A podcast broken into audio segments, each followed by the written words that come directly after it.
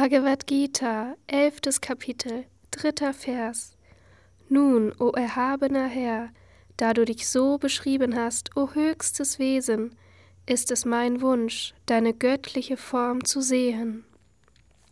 Kommentar Swami Shivananda Manche Kommentatoren nehmen die beiden Hälften des Verses als zwei getrennte Sätze und interpretieren ihn folgendermaßen.